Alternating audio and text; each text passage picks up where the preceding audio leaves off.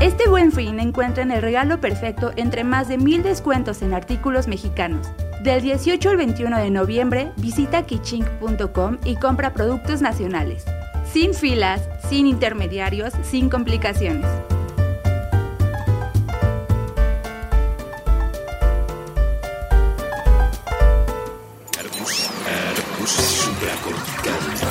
Aquí todos estamos locos. Con Rafael López.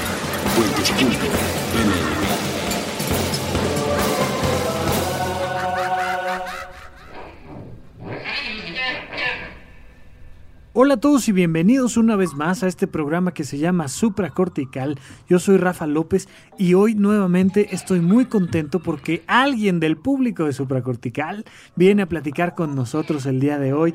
Bienvenida Mine Guzmán, ¿cómo estás? Hola Rafa, muy bien, gracias. Oye, qué padre, quiero platicarle al público que Tú me escribiste, me mandaste un tweet, me dijiste, oye, yo tengo dos o tres reclamos que hacerte, pero lo quiero hacer por mensaje directo. No te quiero humillar ahí frente a todos tus seguidores, así es que, ¿qué tal si me das un follow? Y lo hice con todo gusto y entonces estuvimos platicando por ahí unos mensajitos. Te invitamos a venir y platicarlo acá y pues estamos concretando esa invitación, ¿cierto? Así es, Rafa. Qué bueno, oye, ¿qué te dio por escribirme? Platícame.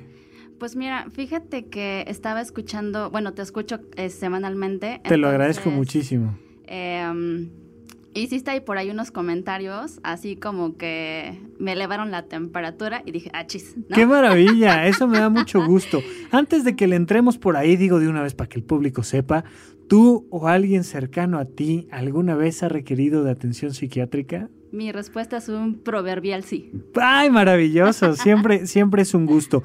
Mira, esto, esto que comentas es muy interesante porque a mí me pasó exactamente igual. Yo ya tenía la invitación para venir a El Chiste del Sofá a platicar con Russo y escuchándolo, eh, escuché uno de esos programas que en aquel entonces se llamaban Toque de Queda y empezaron a hacer comentarios que igual me elevaron la temperatura. Y dije, no puede ser que en un medio tan importante como Puentes se esté hablando de algo de manera inadecuada. Y me subió bastante la temperatura y ya después dije, a ver, a ver, como siempre lo he dicho aquí en supracortical, si yo traigo la temperatura elevada, el problema está en mí, ¿qué está pasando? ¿Dónde me está doliendo?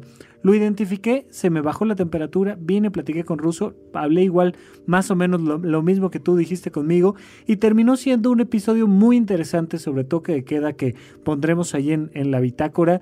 Eh, y también de cuando invité a Russo y le platiqué yo esa anécdota, también lo pondremos por ahí en la bitácora.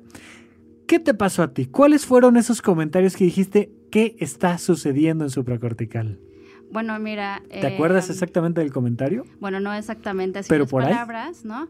Pero así como, pues bueno, sí está bien que nos preocupemos por los animalitos, pero, ¿no? Cosas así. Ah, y también eh, recuerdo un episodio de cuando hablabas como del sufrimiento. Ajá, empatía y. Exacto. Ok.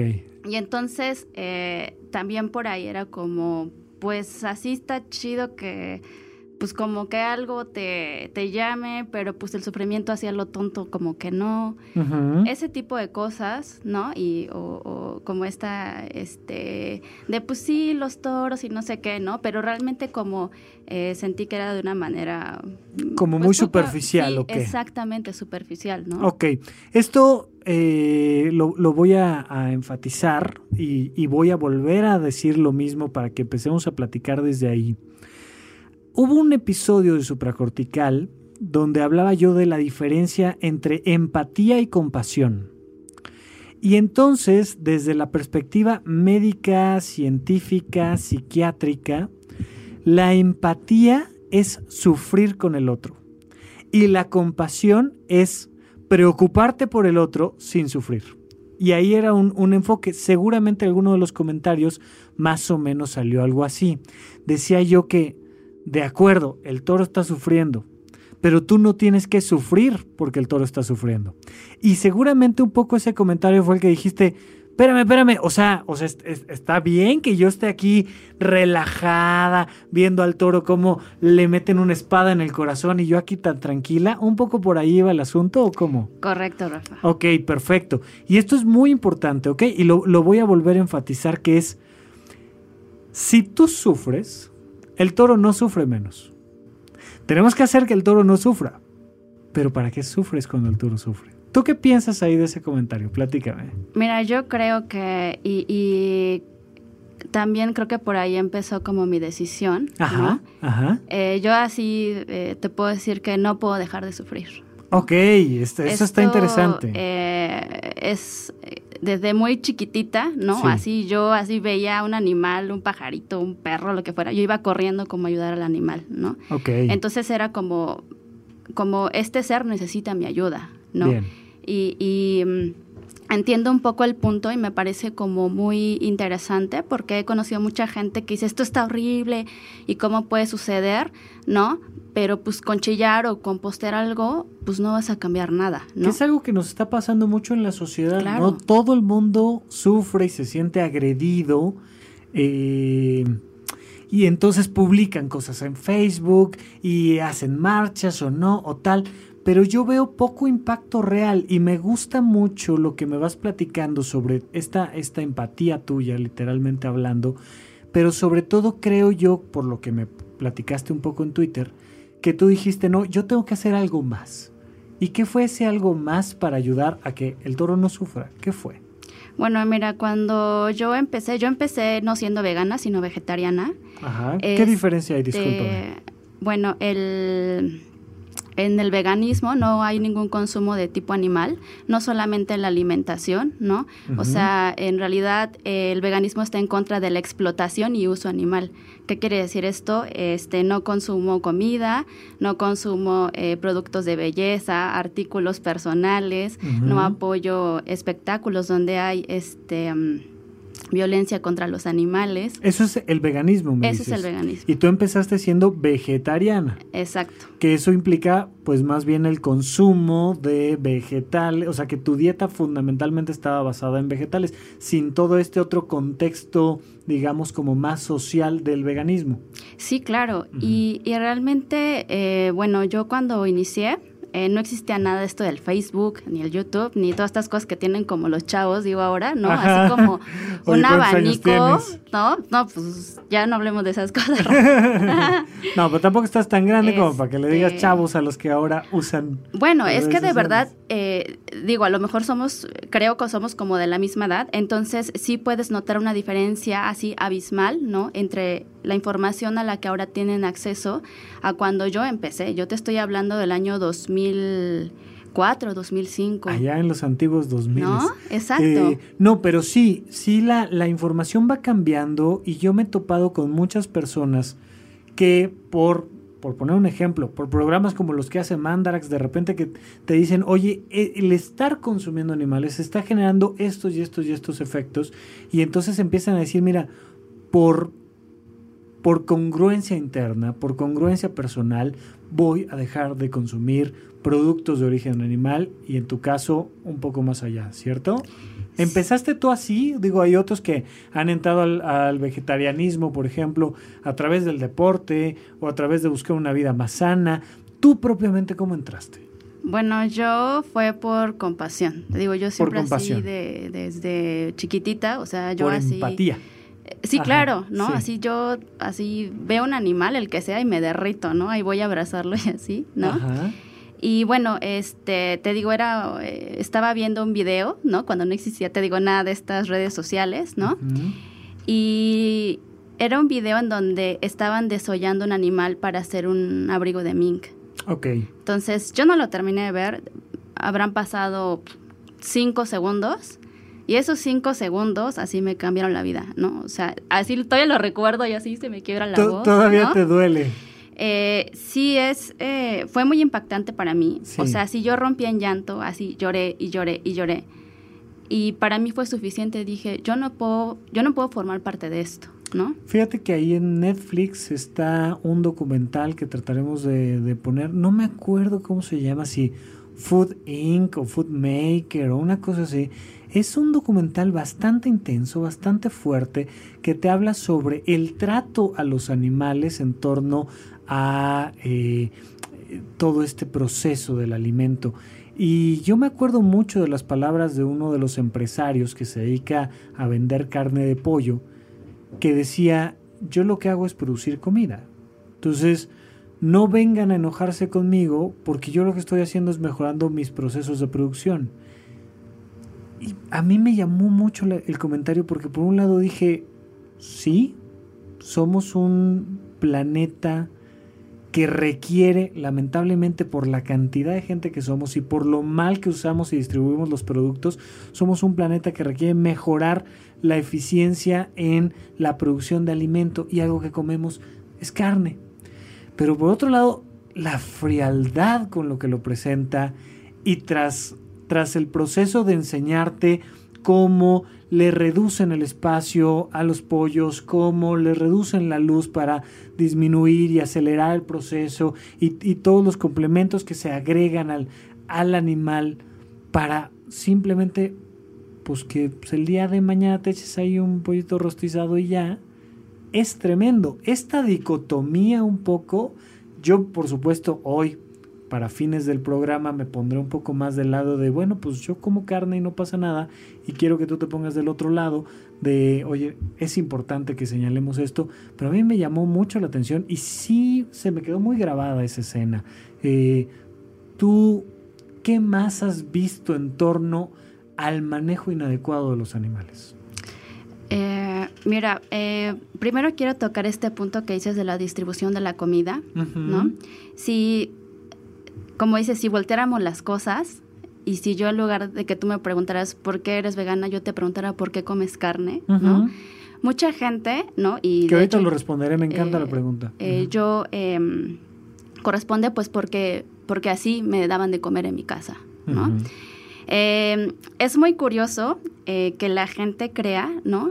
Y quizá ni siquiera curioso, ¿no? Es así como hemos sido educados socialmente, ¿no? Y culturalmente, de que la gente piensa en carne y piensa en proteína, ¿no? O sea, la gente cree que lo necesita, ¿no? Para empezar. Eh, hay una serie, ¿no? Ahorita eh, se ha dado a conocer mucho alternativas proteínicas, ¿no? Que no están asociadas ni con el cáncer ni con la diabetes, ¿no? Que son como ricas en nutrientes, ¿no? Que está basada en una, dieta vegana, ¿no? Entonces, nos han hecho creer que necesitamos, ¿no? Carne para estar fuertes y para estar sanos. ¿Quiénes? Eh, pues socialmente, ¿no? Los programas de televisión, nuestra familia, que nuestra familia ha adoptado como eh, una herencia gastronómica, especialmente la comida mexicana, ¿no? Ok, esto, esto sí es muy importante, digo, estamos... Trato yo de que en supracortical no nos metamos como en camisa de once varas nunca y quedarnos en temas que no agredamos eh, la sensibilidad, ¿no? En general, pero bueno, en este caso precisamente de ahí, de que te pisé un callo, surgió este programa y me parece súper bien, pero sí quiero enfatizar algunas cosas. Punto número uno. Esto de que nos han vendido la idea, sí, nos han vendido la idea nuestros mismos padres, nuestra misma sociedad, nuestro mismo gobierno y nosotros mismos. Es decir, provenimos de una estructura social que ha ido cambiando su forma de pensar, de vivir.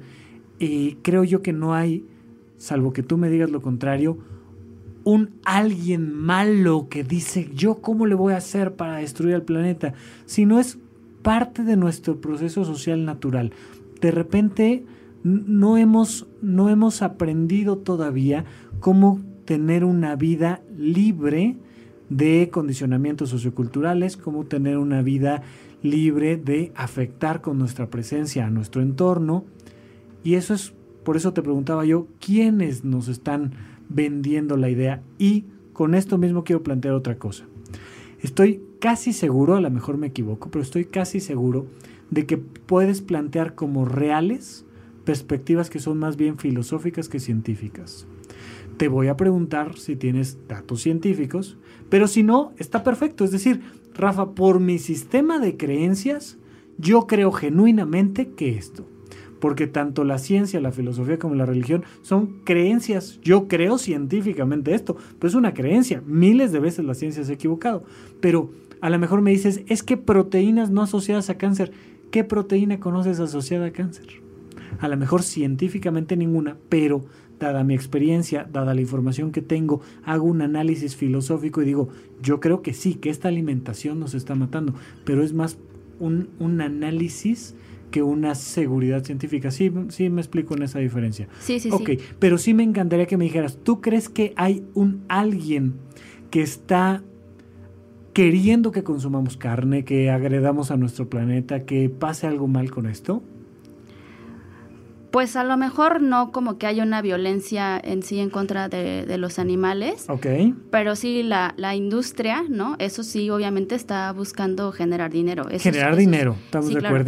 Eso, es, eso es un hecho, Sí, ¿no? Eh, me gustó mucho en un documental eh, que también tiene que ver con el veganismo, porque la gente piensa que solo es como la comida. ¿no? Y como mencionaba antes, pues también este, son otros artículos, ¿no? Por ejemplo, eh, me encantó escuchar a alguien que decía que eh, una persona sana y una persona muerta no genera ninguna ganancia, sino alguien que esté en medio, una persona viva, pero con un padecimiento crónico. Ok, ¿se podrá generar dinero con una persona viva y sana? Claro que no. Eh, Ok, ahí, ahí es donde empezamos tú y yo a diferir.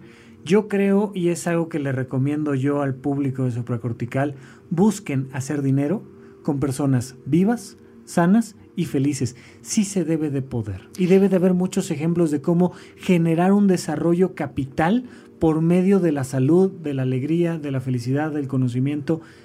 Eh, No sé si tú a lo mejor, tú consumes finalmente productos veganos a alguien le haces ganar dinero con eso, ¿no? Sí, claro. eh, bueno, quizá lo, lo, lo expresé mal, ¿no? Ok. O sea, sí, eh, sí hay, y justo eh, te escuchaba hace poco, ¿no? Que hablabas de, este, de generar como ideas, ¿no? Donde puedes este, hacer como tu propio negocio, ¿no? Este, realmente está creciendo como la demanda, te lo digo como vegana, que digo, híjole, o sea, me tengo que dar una vuelta de una hora para ir a conseguir este producto. ¿no? Ok, y seguramente hace unos años la vuelta hubiera sido de dos horas, ¿no? Ni siquiera hubiera sido de dos horas porque hemos, este, México apenas está trayendo productos, ¿no? Que cuando yo empecé ni existían, Ok. ¿no? Ok. Entonces- Dime algo que tú consumas como vegana que digas, qué bueno que, como decía Eugenio Derbez en un, en un programa, qué bueno que ya está en México. O sea, ay, ya está en México, qué maravilla. Dime algo que tú consumes que dices, esto es bueno para el planeta, es bueno para la economía, es bueno para mi cuerpo, es bueno para todos. Dime un producto. Bueno, por ejemplo, hay unos, este, como licuaditos, ¿no? Que es proteína, que es el hemp, ¿no? Ajá. Y este, pues ahí yo obtengo como una buena fuente de proteínas, como súper rápido, este, hacerme un licuado. Yo ya me despreocupo de andar como comprando cosas. ¿no? ¿Tú recuerdas algún documental en especial? ¿Recuerdas el título de algún documental en especial que te gustaría que nuestro público viera para poder empezarnos a sensibilizar con este proceso con el que tú ya llevas años viviendo? Eh, mira, en Netflix hay de hecho varios este, títulos. Hay uno muy bueno que se llama Conspiracy. Ok. Y hay otro que es, bueno, es que de hecho hay varios. Hay uno que se llama, em, Así sí. Forks yo, yo digo, yo, yo no he visto nada. A mí lo que me interesa es este seguir mi vida como vaya, pero tengo ganas de ver algo en Netflix. ¿Qué me dirás? Ve esto y por qué. ¿Cuál? eh, bueno, Conspiracy, am, a mí me encanta porque, por supuesto que los veganos, ¿no? Eh, te habla ya de un tema de compasión, ¿no? Ok. Pero si eres como de esas personas así como renuentes a, a creer como que pues lo que me estás diciendo es puro choro, ¿no? Te habla como ya de, ci- de cifras exactas, ¿no? A mí eso me encanta, ¿no? Ok. O sea, sí ¿Qué? hablamos de un tema compasivo, pero también, ¿no? Este, Temas yo cuando estadísticos y científicos. Exactamente, ¿no? E- Eso para mí es como, como clave, ¿no? Yo, yo empecé con una decisión sin saber qué, qué requería mi cuerpo, cómo lo iba a hacer para cambiar mi dieta, ¿no? Este, lo hice así como muy salvajemente, digamos. O sea, yo de un día para otro dije, no, yo no como nada de animal, ¿no? Ok. Este, y después, ¿no? Como me fui informando y, y recuerdo que una vez alguien me preguntó así de, oye, a ver, o sea, como, como en qué cambia lo que estás haciendo. O sea, van a seguir matando animales y, Sí. y tú así sufriendo para conseguir comida. Esto me lo preguntaron hace más de ocho años, ¿no? Y seguramente te lo Y- siguen preguntando. o sí, sea, claro, ¿no? Y yo le decía a esa persona, bueno, pues eh, yo una vez leí, ¿no? Que si te haces vegano, salvas 20 vacas al año y shalala, ¿no? Le dije, pero si eso no fuera cierto, ¿no? O sea, sí, sí es cierto que me voy a morir porque me falta la vitamina no sé qué y así. De todas maneras, yo seguiría, ¿no? este, con mi decisión, sabiendo que el cambio está dentro de mí. O sea, sabiendo que estoy haciendo algo, eh, para mí es como una lucha pasiva, de decir, yo no estoy de acuerdo con esto y conmigo no cuentes, ¿no? Ese es un punto muy importante, lo, voy a resaltar después de, un corte, pero ese es un punto fundamental. Eh, yo les voy a recomendar, si, si yo tuviera que recomendarle un documental a alguien para empezar a platicar sobre el trato a los animales, yo empezaría igual con un documental que está en Netflix que se llama Blackfish. No es sobre, sobre veganismo, no es sobre comida, es sobre orcas y cómo, cómo se les ha tratado ahora que los grandes centros de, de diversiones, los grandes parques de diversiones tienen estos espectáculos acuáticos. Un marinero en el documental Blackfish le va platicando a la cámara y dice, fuimos a los mares del Polo y nos llevamos a una orca bebé. Hicimos todo el proceso para bloquearlos con los barcos y tal. Y, recuerdo a la mamá de esta orca bebé que lloraba desesperadamente. Y ves cómo el marino se le empieza a destrozar el corazón mientras te lo recuerda. Evidentemente, ese, digo, ya, ya hace mucho ya a mi esposa le choca la idea de ir a un espectáculo acuático y tal de estos, pero ese a mí me terminó de marcar y dije, en la vida me vuelvo a meter a uno de estos espectáculos, se lo recomiendo a todo el público. Estamos por regresar después de un corte aquí a Supracortical.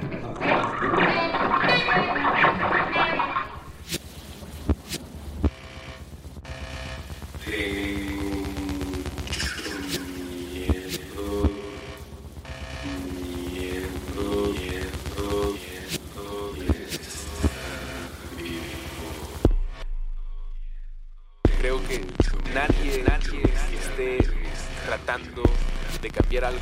ser detenido, por los que dicen que no se puede. No se puede.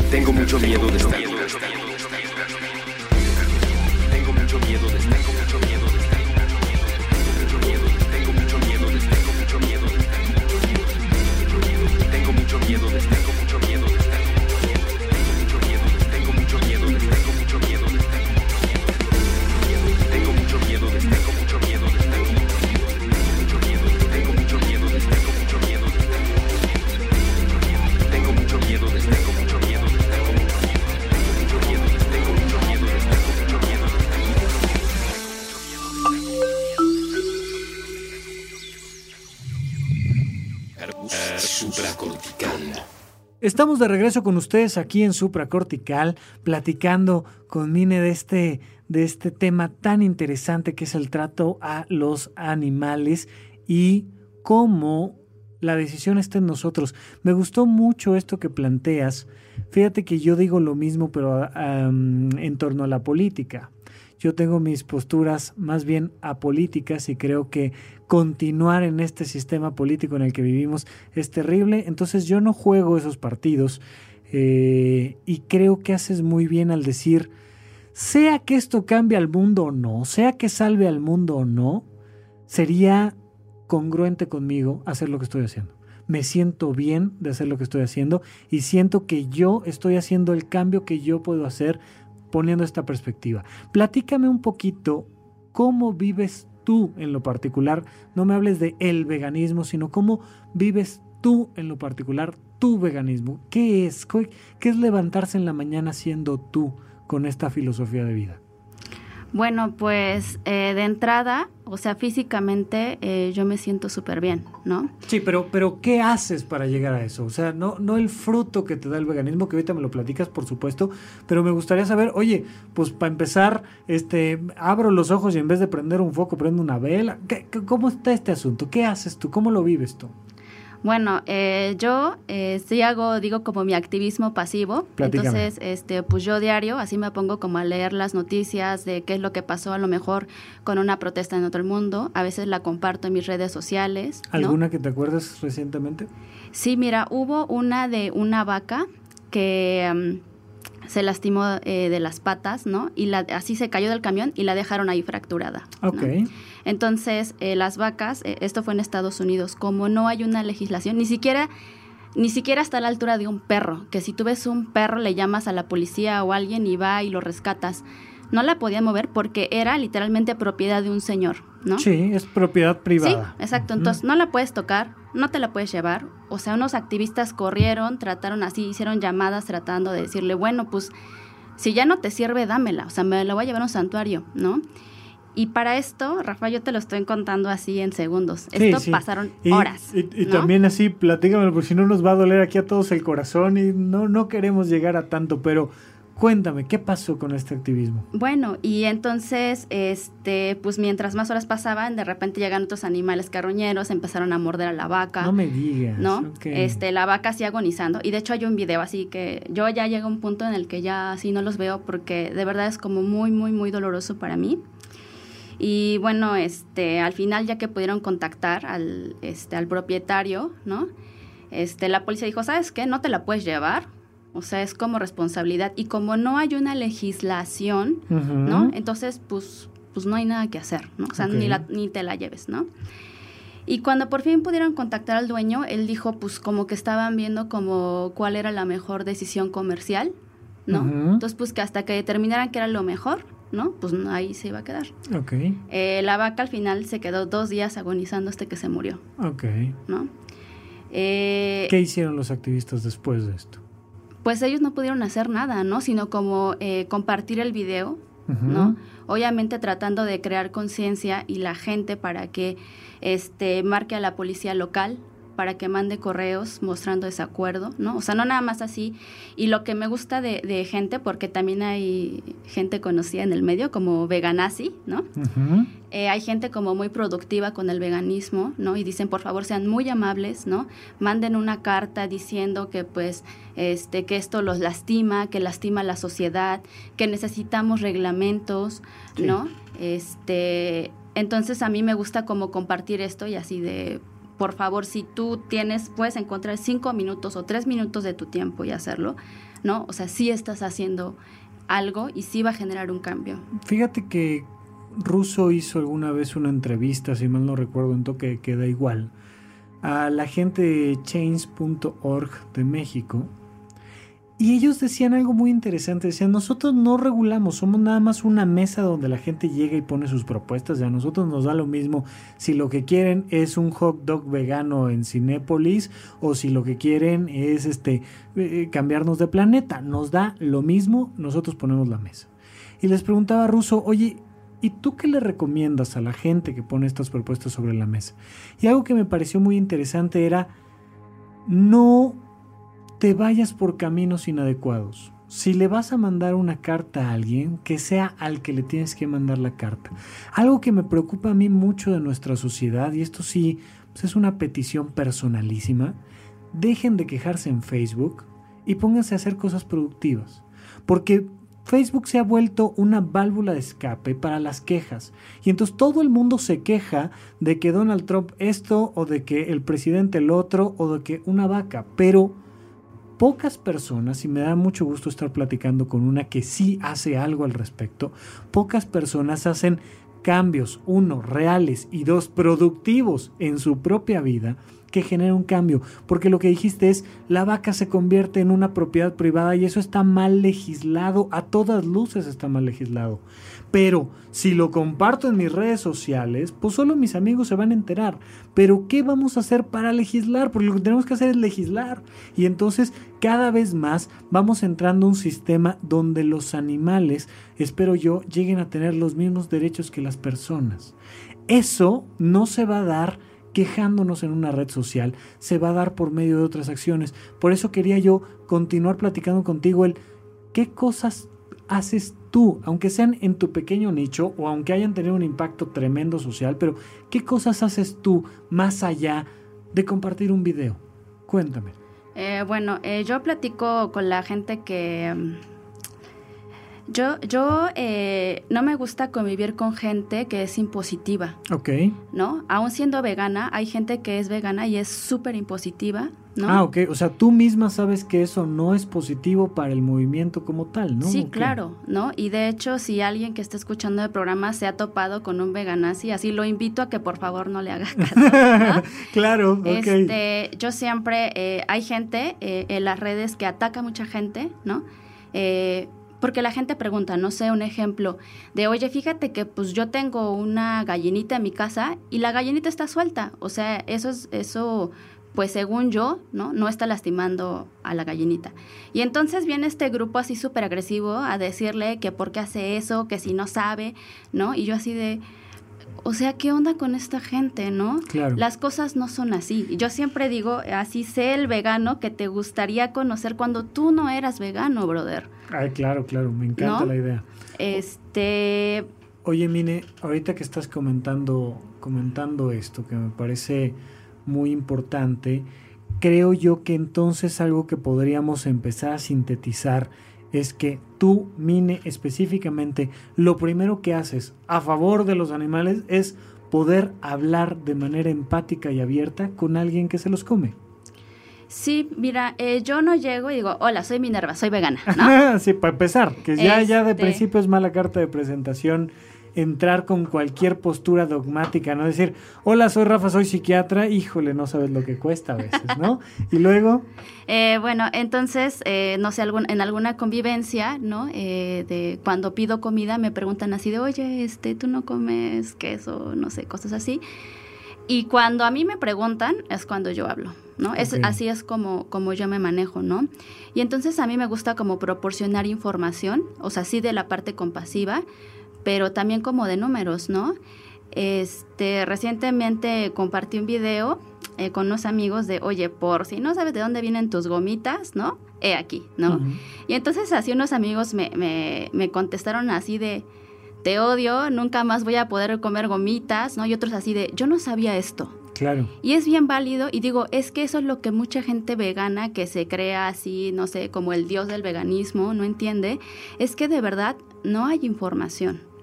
Y entonces lo más sano es como poder compartir, ¿no? Esta, esta información y que la gente vea, ok. ¿no? Y entonces puedan crear como una conciencia. Ok, entonces punto número uno, eres empática. Punto número dos, das información. Es decir, no vengo yo a quitarte el pollo de la boca. Vengo a decirte de dónde viene ya. O sea, no pasa nada. Mira, estos son los números, esto está pasando. Y ahí tú sabrás, es tu decisión.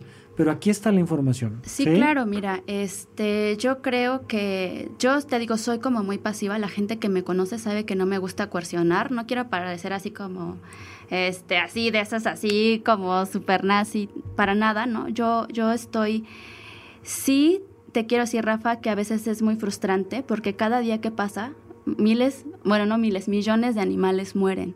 ¿no?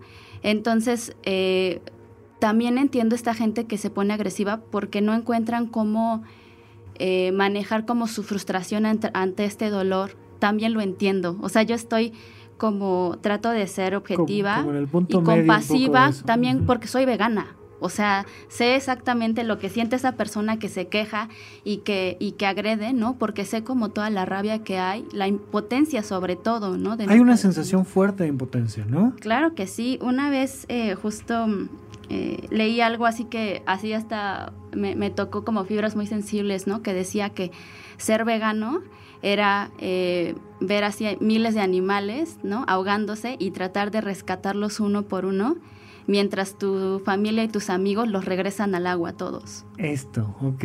Es, es interesantísima la imagen y, y sí, pues tiene mucho, mucho de real, pero sí quisiera yo enfatizar esto que estás diciendo, ser vegano, si no, si no lo empezamos como a entender un poco mejor, pues pareciera una fuente de frustración y algo que yo no quisiera que quedara como mensaje de ninguna manera en este programa es que ser vegano es frustrante.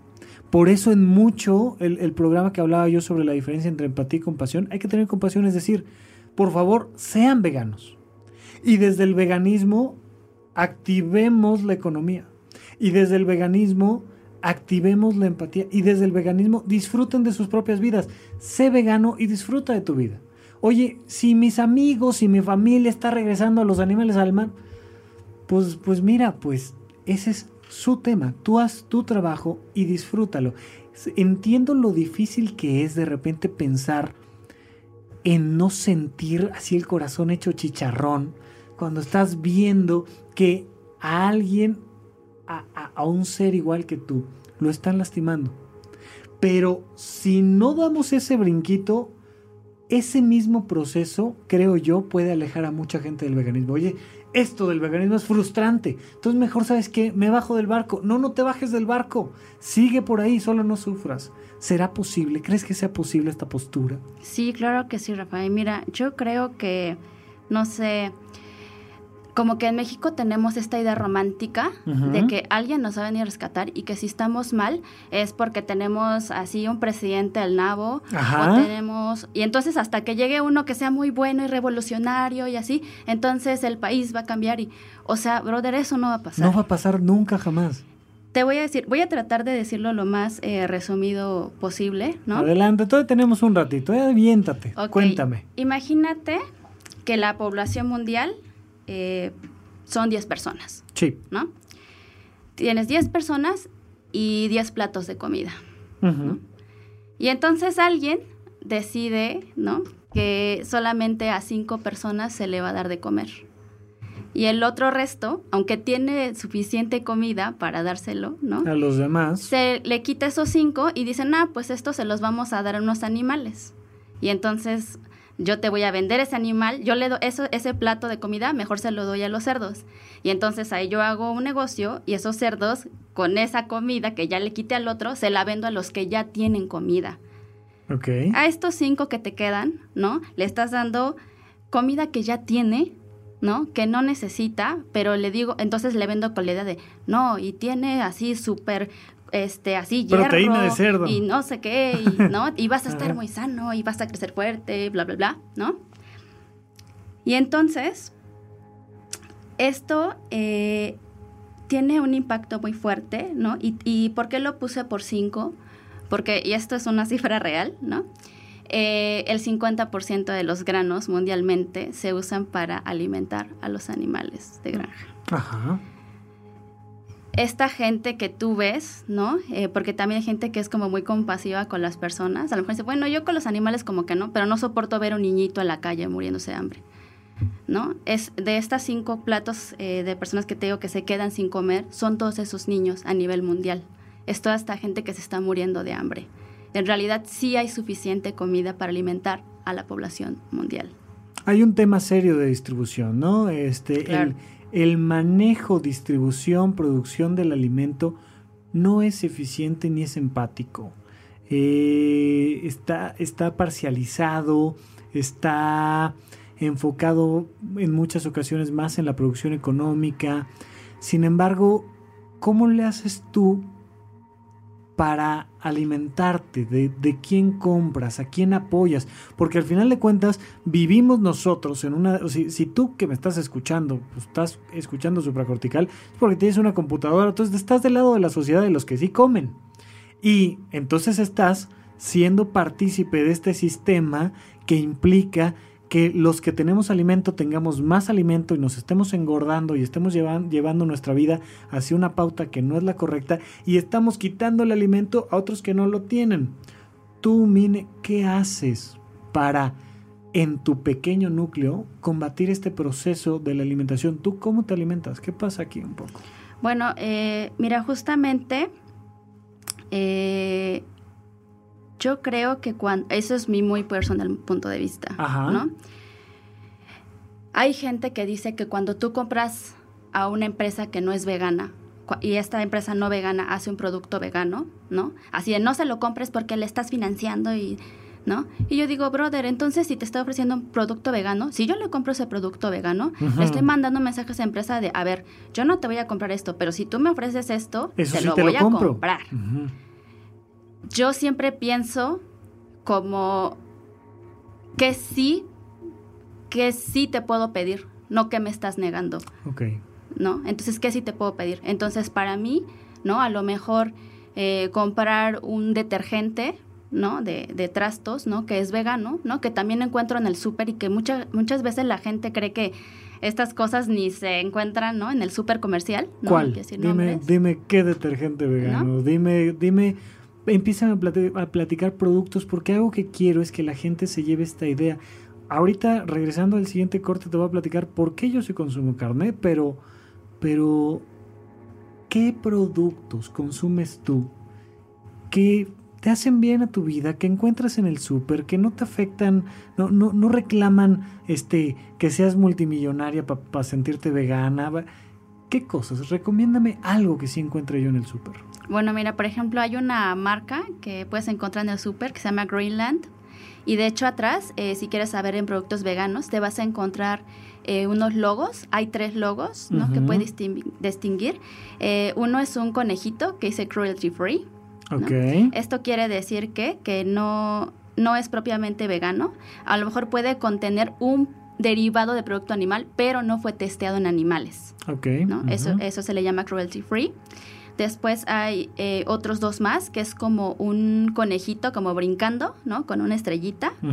Y otro que es una V que dice vegan y es un certificado vegano. Quiere decir que no solamente no contiene animal, o sea, y además no fue testeado en animales. Por eso se dice que está completamente vegano. Dime algo que tú consumas con estos sellitos. Bueno, este, este detergente, ¿no? Y hay una marca de shampoo también, Ok. eh, que viene como una O y una X, que también la venden en el súper común y corriente, ¿no? Ok. Que tampoco está este, probada en animales, ¿no? Ok, perfecto. Con esto nos vamos a nuestro segundo y último corte aquí en supracortical. Regresando, les platico por qué yo sí como carne. Regresamos.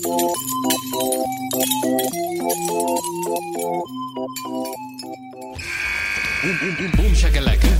Faul y cuenta. Con Evaristo Corona y Buki Williams. Nuevo episodio todos los sábados a las 10 de la mañana. Puentes.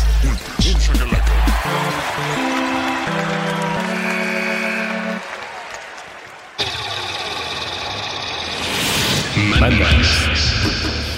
Explicaciones científicas para tu vida diaria. Con Leonora Milán y Alejandra Ortiz Medrano. Nuevo episodio todos los miércoles a las 10 de la mañana. Puentes.me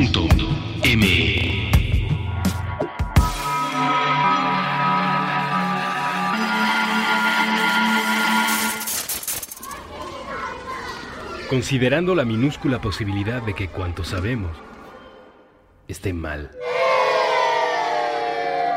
Puentes. Estamos de regreso con ustedes aquí en Supracortical.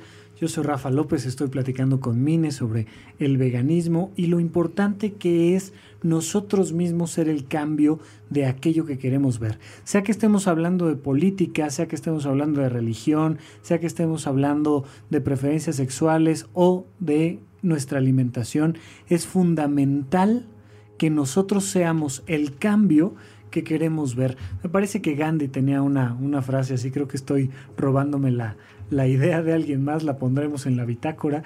Eh, y mira, para que no se me vaya a ir el tiempo, voy a empezar por aquí a ver si no me, me, me- me llueven este, pedradas, voy a tratar de explicarlo con mucha calma, eh, recordándoles que pues soy un ser humano y tengo yo mis pros y contras, pero yo sí como carne. ¿Por qué sí como carne? Por un motivo biológico, por un motivo social, y estos dos motivos diferentes me llevan a esa conclusión. ¿Cuál es el motivo biológico?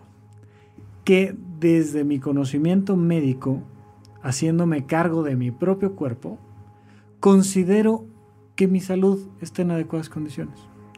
Y creo yo que no habría una diferencia importante para mi salud si como carne, si como alimentos procesados o si comiera vegetales, etcétera, etcétera, etcétera. ¿Por qué? Porque yo considero que mi dieta es balanceada, es adecuada y me mantiene en un peso sano, me mantiene con energía y me mantiene con pobre probabilidad estadística de desarrollar cáncer a temprana edad, porque hasta la fecha, mientras más vivimos, más cáncer vamos a tener de todas, todas. O sea, ahí no hay vuelta. Ahorita que termine de platicarte por qué como carne, me, me, me, reviras y por favor te lo pido, no te vas a quedar con nada en el tintero, para eso están abiertos los micrófonos, para que platiquemos. Entonces, uno, creo yo que comiendo carne estoy sano y me gusta.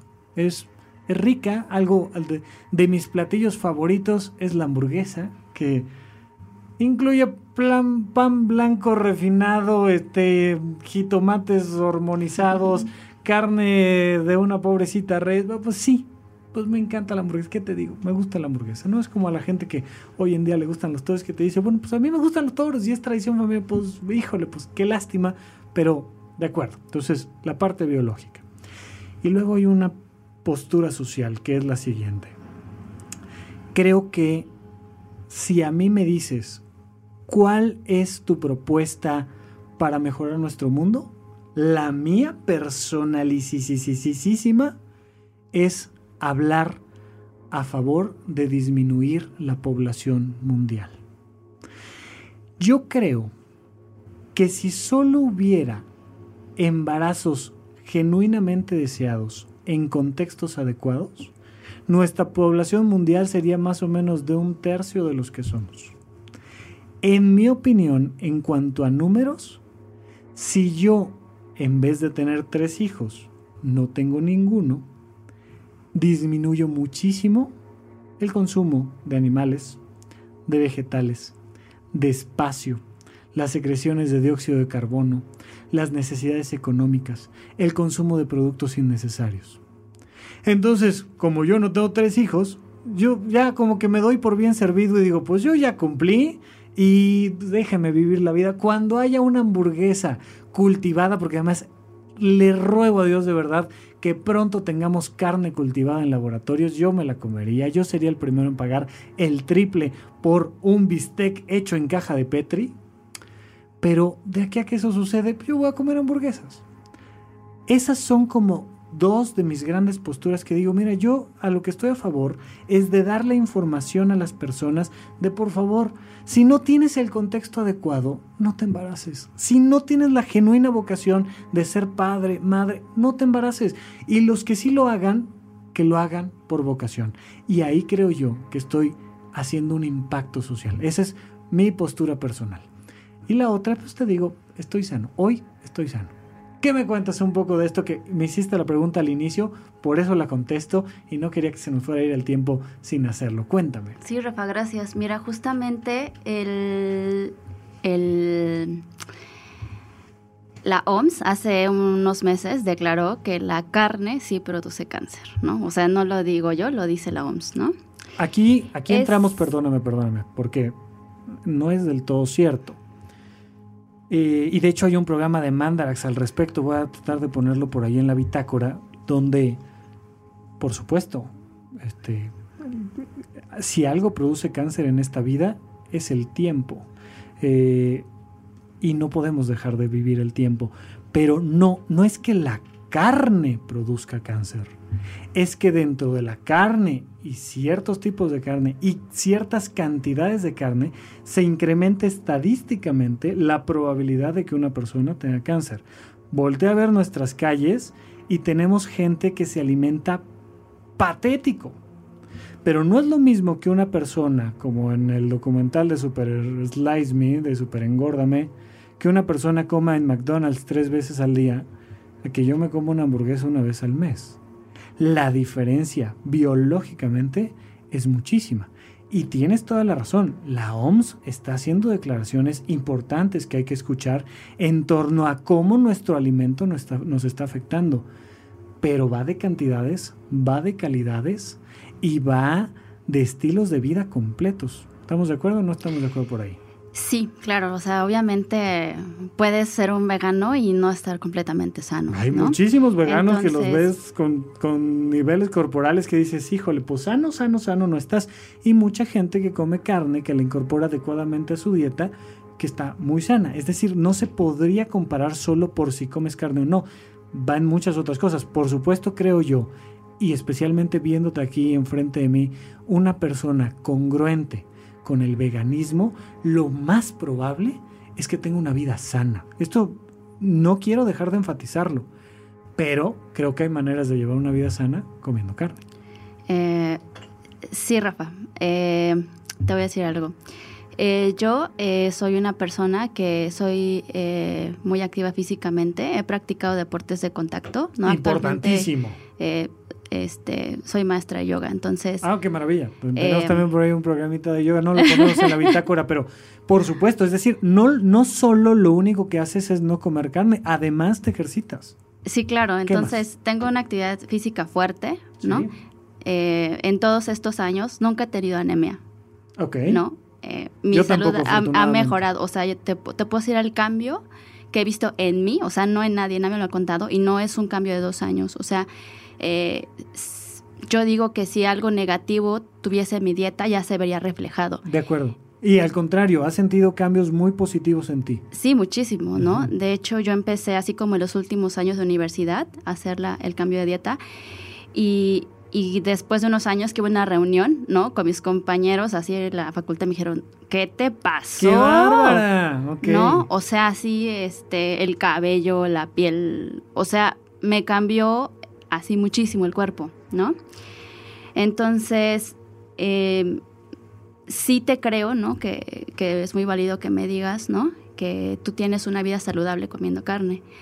Ahora yo estoy como de, eh, soy yo el otro ejemplo, el ejemplo B, tú eres el ejemplo A, yo soy el ejemplo B, no es que uno sea mejor que otro, No, ¿no? me encanta, me encanta. Este, y este ejemplo B te dice que tiene una vida este, sin restricciones, que yo como súper bien, ¿no? Que yo no nada más me alimento de lechuga, ¿no? O sea, Sí, la gente que me conoce y que me ve comer dice, ay, chiquita, ¿no? Este, este, letras bien a la comida. O sea, yo como súper bien, ¿no? Eh, y te voy a decir, Rafa, cuál es la diferencia, ¿no? Al, al elegir una dieta vegana, ¿no?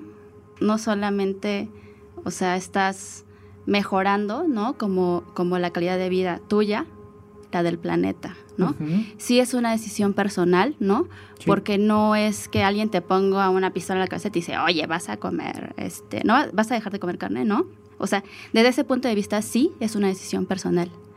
Pero esta decisión tiene un impacto, ¿no? Hazte responsable de ese impacto. Claro. Tiene un impacto en tu salud. A lo mejor no lo ves ahorita, dices, bueno, pues estoy joven, ¿no? Pero después así ya tienes un problema de corazón o tienes colesterol, ¿no?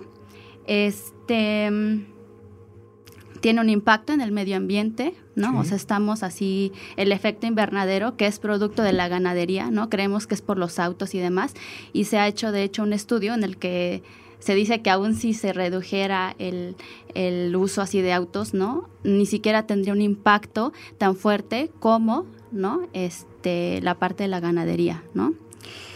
Sí, eh, nada más Y- enfatizando esta parte, recordemos que eh, la ganadería, pues entre sus productos no consumibles está el metano, porque toda la excreción, no voy a ser más explícito aquí, pero de lo que las vacas comen, pues genera un impacto tremendo en cuanto al calentamiento global, el efecto invernadero, es decir, la ganadería es un factor fundamental que está lastimando a nuestro planeta Tierra. Estoy totalmente de acuerdo contigo. De- me decías, perdóname. Sí, este, y bueno, así haciendo un paréntesis, o sea, por ejemplo, producir una hamburguesa te toma 2.500 litros de agua, ¿no? Yo en mi ignorancia decía, o sea, pero como si es una hamburguesita.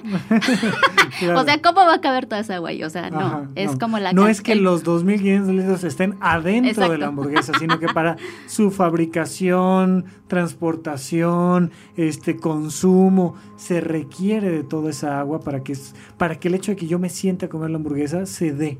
Exactamente, Ujú, ¿no? Ok, ok. Y bueno, finalmente, pues eh, te digo, haciendo como comparación A y B, ¿no? Puedes tener dos dietas equilibradas. ¿Cuál es la diferencia? ¿No?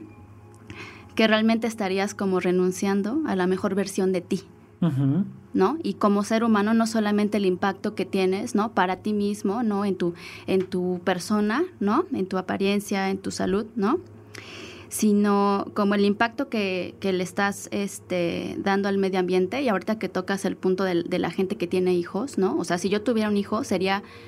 eh, quizá estaría el doble de involucrada en ofrecerle un futuro mejor a mis hijos, ¿no? Seguramente. Ahora, un nada más sí, enfatizando mi punto, si tú tuvieras un hijo, tendrías una maquinita que también produce metano, que produce dióxido de carbono, que requiere un espacio seguro para vivir y que entonces pues hay que talar un árbol para construir una casa. Y que necesitamos que tenga lápices de madera y que necesitamos que tenga un iPhone un día de estos o un Android o un lo que sea y que el día de mañana él se va a comer una hamburguesa a lo mejor o no o pero es un, un punto importante. Por supuesto que debemos de seguir teniendo hijos y ojalá que los que tienen hijos les den el mejor contexto social, filosófico, científico, para que nuestra vida vaya mejorando. Pero nada más quiero enfatizar, tener un hijo contamina. Sí, claro, y tener un perro contamina. Y tener un perro contamina. y Sí, tener, sí, claro, o sea, estoy de acuerdo. Sí, estamos de acuerdo en eso. Entonces, sí es muy importante, pero claro, como dices, bueno, y ya lo tengo, ¿qué hago? ¿Lo mato? Por supuesto que no, estamos de acuerdo. Vamos a darle el mejor planeta que podamos darle. Algo más. Nos van quedando como tres minutitos, así es que no te vayas a quedar con nada en el tintero. Cualquier comentario, invitación, lo que sea, por favor, que no, no se te vaya esta oportunidad. Tienes los micrófonos abiertos, pero por supuesto, el día que quieras regresar, hacemos nuevamente el mismo ejercicio porque es muy importante que nuestra voz y nuestra conversación se haga sonar. Yo tengo mis, mis por qué luchar y tú también los tuyos y por favor no te vayas a quedar con nada. Dinos, platícanos qué más. Bueno, pues solamente yo invito a la gente a que se informe, ¿no? O sea, de verdad, eh, los que hemos eh, tenido mascotas y que han muerto y que alguien te dice así de, pues te compras otro. ¿no? Claro. Eh, sabemos lo que es perder un ser querido. Ese, ese sentimiento que tú experimentan, lo experimentan los animales. Los animales sienten miedo, ¿no? Sienten la separación de, de sus familias, ¿no? Hay, hay, hay sufrimiento ahí involucrado, ¿no? Eh, hay sufrimiento, hay dolor físico también, son mamíferos, ¿no? O sea, lo Sí. que tú sientes cuando a- si alguien te clava un cuchillo, lo mismo siente el animal. ¿no? Claro. Entonces, eh, infórmate y de verdad es muy eh, impactante, ¿no? Te vas a encontrar con cosas que ni te imaginas que existen, ¿no? Te vas a encontrar con, con gente que hace cosas terribles a, los- a los animales, te vas a encontrar con niños que lastiman animales, pero que son delitos imputables, entonces no pasa nada, ¿no? Inimputables. Y, y- gracias. Y, y- y dices, esto no puede estar pasando, ¿no? Entonces, de verdad, infórmate. Siempre hay maneras de mejorar lo que no nos gusta, ¿no? Entonces, eh, como busca, busca la manera de mejorar lo que, lo que no te gusta, Y eso me parece la mejor recomendación. Con esto vamos cerrando nuestro programa del día de hoy.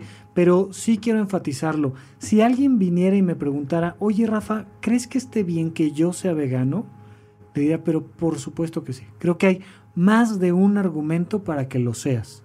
Si me dice, oye, ¿crees que yo debo de sufrir cada que sufre un animal? Yo le diría, no, mira, mejor vamos a reducir el sufrimiento a la mitad.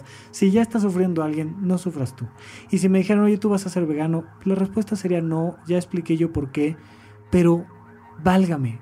Eso no significa que esté bien estar en mis zapatos o que esté mal estar en los de alguien más. Infórmense, comiencen con Netflix, está, está en sus tabletas, está en sus computadoras, abran los documentales, reciban información no solo de Mina y mía, sino del mundo. Investiguen ustedes, abran los oídos, los brazos al mundo y pregúntense, ¿qué estoy consumiendo? Ya sea que sea un tema político, ya sea que siga yo pensando que el día más importante de mi vida es el día de que me caso, ya sea que yo quiera seguir comiendo carne, pero tú pregúntate, muchísima gente ha llegado al veganismo por eso, no porque un activista llegó y los obligó a comer un delicioso estofado de no sé, no, sino porque un día dijeron, espérame, ¿me estoy comiendo qué? O sea, hay un montón de em, embutidos grasosos y tal. Yo no como, y sí como carne, pero pues cada uno va diciendo qué información real, científica, genuina está detrás de esto. Me parece, mire, que estás haciendo una labor fantástica al ser empática con los demás, pero al mismo tiempo congruente contigo misma. Te felicito, muchas gracias por escribirme, muchas gracias por decir, Rafa, no me gustó tu comentario, yo quiero ampliar un poco más la conversación, estás invitadísima a regresar cuando tú quieras para que sigamos hablando al respecto. Y por favor, infórmense y sean congruentes con ustedes mismos. Mine, muchas gracias. Despídete del público de Supracortical, que tú eres parte de él. Ahí te escucharás una de estas semanas. Cuéntame, este, eh, ojalá, ojalá sigas escuchándonos y ojalá sigas levantando la voz de manera tan empática como lo hiciste y platicando con nosotros. No, hombre, pues muchas gracias a ti, Rafa, por invitarme y, y permitirme compartir un poco. La gente que que tenga alguna curiosidad o que haya escuchado algo o que haya sido atacado, por favor siéntase con la libertad eh, de contactarme. ¿Cómo te pueden contactar? Eh, en Twitter tengo mi cuenta que es mg guzmancu y cualquier me pueden mandar un mensaje este de verdad o sea no tengan miedo de preguntar claro lo pondremos en la bitácora este para que el que diga oye pues yo escuché a Mine y quiero preguntarle este dónde saco más información qué grupos sociales hay aquí en México con quién me puedo reunir y que nos ayudes a orientarlos un poco estaría genial sí claro yo con muchísimo gusto o sea que se sientan con la libertad de la confianza de que este, voy a tratar de, pues, de ayudarlos, ¿no? de, de, guiarlos en eh, dónde comprar, qué comprar. ¿Cuántos años llevas en esto? Eh, ya 13 años. Ok, es decir, no fue un asunto de moda, no fue un asunto que se te pasara un fin de semana después, ya tienes un camino recorrido y espero yo que me digas que sí a la siguiente pregunta. ¿Ha ido siendo cada año más fácil ser vegano? Sí. Ah, qué bueno, me da muchísimo gusto. Me despido de todos ustedes. Miren, muchísimas gracias nuevamente por estar aquí con nosotros. Y por favor, sean congruentes con ustedes mismos, infórmense y de preferencia, no sufran, pase lo que pase, no sufran. Muchísimas gracias a todos. Hasta la próxima.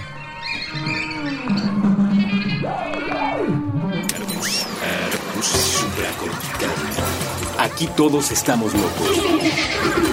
Con Rafael López.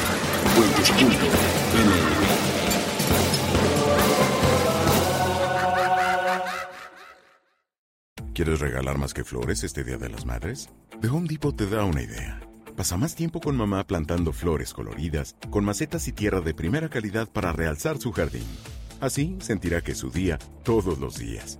Llévate tierra para macetas Bigoro por solo $8.97 y crece plantas fuertes y saludables dentro y fuera de casa. Recoge en tienda y sigue cultivando más momentos con mamá en The Home Depot. Haces más, logras más. Más detalles en homedepot.com diagonal delivery.